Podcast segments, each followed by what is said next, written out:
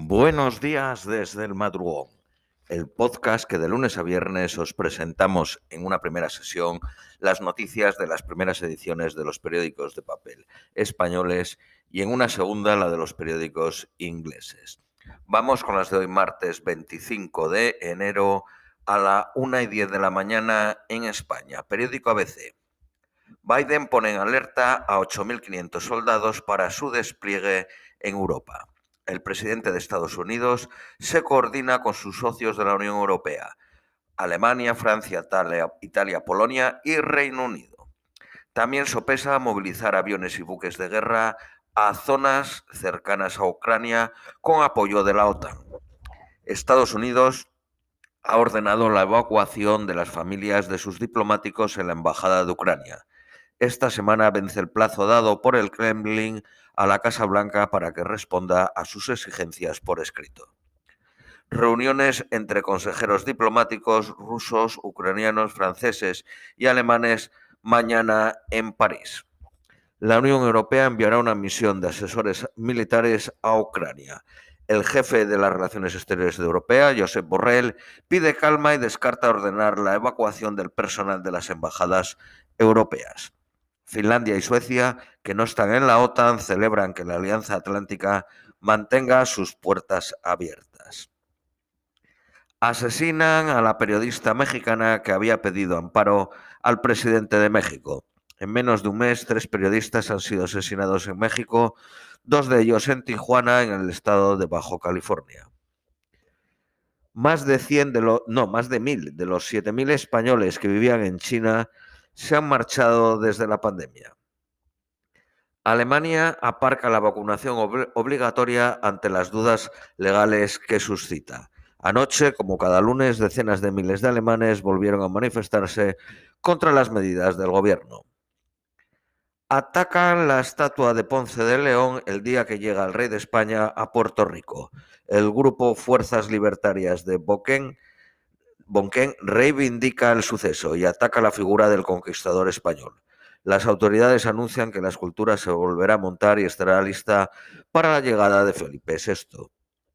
Periódico El País. La OTAN envía refuerzos a Europa del Este para disuadir a Rusia. Estados Unidos se plantea desplazar miles de soldados y buques de guerra a los países bálticos.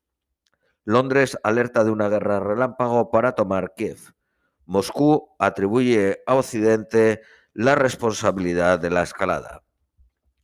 Washington y Londres reducen personal diplomático en Kiev ante la amenaza rusa. Estados Unidos ordena salir del país a los familiares de sus empleados. La Unión Europea se desmarca de la retirada de su personal.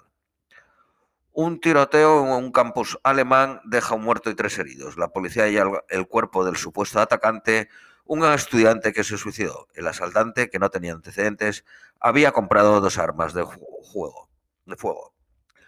Una fortísima nevada colapsa Estambul y Atenas. Es la primera vez que una nevada cierra el aeropuerto de Estambul. China lanza la mayor incursión en meses sobre la zona aérea de defensa de Taiwán. Pekín despliega 39 aviones en un solo día en las cercanías de la isla. Los militares toman el poder en Burkina Faso mediante un golpe de Estado. Los sublevados suspenden la Constitución y disuelven el gobierno. Los insurrectos anuncian elecciones en un plazo de tiempo razonable. La Unión Africana condena el golpe, la sonada, y la Unión Europea pide que se libere al presidente. Benedicto XVI, el Papa Emérito, reconoce que estuvo en una reunión sobre un cura acusado de pederastia.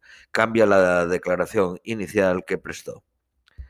Decenas de curas y monjas alemanas declararon su homosexualidad. Un manifiesto de 125 personas vinculadas a la Iglesia pide el apoyo de los obispos. Milán construirá 700 kilómetros de carriles bici, la mayor red de Europa. Invertirá 225 millones de euros y planea acabar el proyecto en 2035. Un informe cuestiona la tesis de Repsol del vertido en Perú.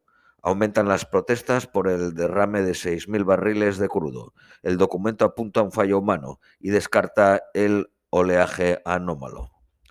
La empresa dice que no escatimará esfuerzos para limpiar La Costa. El interés de Vodafone por unirse a Iliad en Italia y a Three en el Reino Unido reactiva las quinielas sobre una operación en España. El acercamiento de la firma británica y Orange el año pasado no cuajó. Eh, pero esto estamos ya en el periódico Cinco Días. Insud amplía la producción de las vacunas de AstraZeneca en España. Periódico BBVA abre en Bilbao dos centros tecnológicos con 200 empleos. Perú estudia sanciones contra Repsol por el vertido de petróleo. Sony compra todas las grabaciones del cantante norteamericano Bob Dylan. No ha revelado cuánto ha pagado. El grupo mexicano Televisa y Univision reciben la autorización para su fusión. Barceló abre un hotel en Ankara y el tercero en Turquía. Philips triplica su beneficio en 2021. Ganó 3.323 millones gracias a la electrónica de consumo. Periódico El Economista. Financiar la salud dental le costaría al Estado 5.423 millones. La recomendación de los expertos es aprovechar la red privada de dentistas. Vueling cierra las bases de Madrid, Oviedo y La Coruña. Periódico La Razón. Dimite el secretario de Estado del Tesoro británico por la lamentable, el lamentable historial del gobierno ante su gestión de los casos de fraude con los préstamos que se concedieron en pandemia a las empresas afectadas por el COVID. Acusa al gobierno de cometer errores de colegial al otorgar préstamos a más de mil compañías que no estaban operando cuando llegó el virus se emitieron un total de millón y, medio de préstamos por valor de 47 mil millones de libras, después de que una cuarta parte de las compañías británicas lo solicitara. Se estimó el coste de los préstamos fraudulentos en 4.900 millones de libras, el 11% del total otorgado. Periódico La Vanguardia. Rusia añade tensión al acusar a Ucrania de preparar un ataque a la región de Donbass. Rusia no ha dicho cómo reaccionará al recibir esta semana por escrito el no de Estados Unidos a sus exigencias. Damasco confía en la ayuda de China para la reconstrucción tras la guerra. Siria se convierte en el último país de la región en unirse a la nueva ruta de la seda. Vamos con las noticias nacionales españolas. La vicepresidenta segunda del Gobierno evita entrar en opinar en la crisis de Ucrania y el Partido Socialista pide contención a Podemos. Vox evita apoyar el despliegue de la OTAN hasta que el gobierno acuda al Congreso. El partido de Abascal choca con el Partido Popular por su apoyo sin fisuras al Ejecutivo. La portavoz del gobierno garantiza al Partido Nacionalista Vasco la gestión del ingreso mínimo. El Poder Judicial avisa a Sánchez de que es la ley y no su voluntad la que le obliga a hacer informes. Su nuevo dictamen sobre el anteproyecto de la ley de la vivienda provoca otro choque institucional. Madrid acoge a 3.777 de las firmas catalanas fugadas desde el 2017. El gobierno tira de chequera para colocar como vivienda social los pisos de la Saref. Ayuntamientos y autonomías recibirán hasta 175 euros por cada inmueble del que pidan la cesión. La Iglesia acredita que casi un 3% de los bienes registrados no son suyos. La conferencia episcopal ofrece al gobierno para que pueda regularizar las propiedades mal inmatriculadas. El Ministerio de Ciencia deja más de 15.000 investigadores sin indemnización.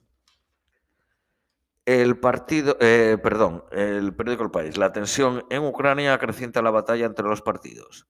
Partido Popular y Vox se enzarzan sobre el respaldo al gobierno y los socios mantienen sus diferencias. El Poder Judicial sostiene que la ley de vivienda es propia competencias autonómicas. El Gobierno defiende su texto y seguirá adelante con la norma. Condenas de 28 años de cárcel para los líderes de resistencia, resistencia galega. Los dos últimos dirigentes de la banda terrorista cierran un pacto con la Fiscalía. Cientos de migrantes se hacinan en una nave por el pulso de Arrecife e Interior. El ayuntamiento bloquea el campamento anunciado por el Gobierno. La Archidiócesis de Madrid recibe 10 denuncias en un año de abusos sexuales. Ofreció más de 700 sesiones de atención psicológica gratuita para los afectados. Los alquileres bajaron en 2021 por primera vez en cinco años. Idealista cifra la caída en un 4.5% y Fotocasa en un 3.6%.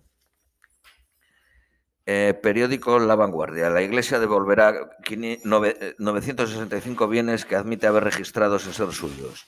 El conseller de Interior, Joan Ignasi, refuerza anticorrupción para atajar las críticas de injerencia en los Mossos. Defiende la destitución de Trapero y pide abrir una etapa más plural. El 65% de los infectados en la primera ola aún padecen disfunciones olfativas.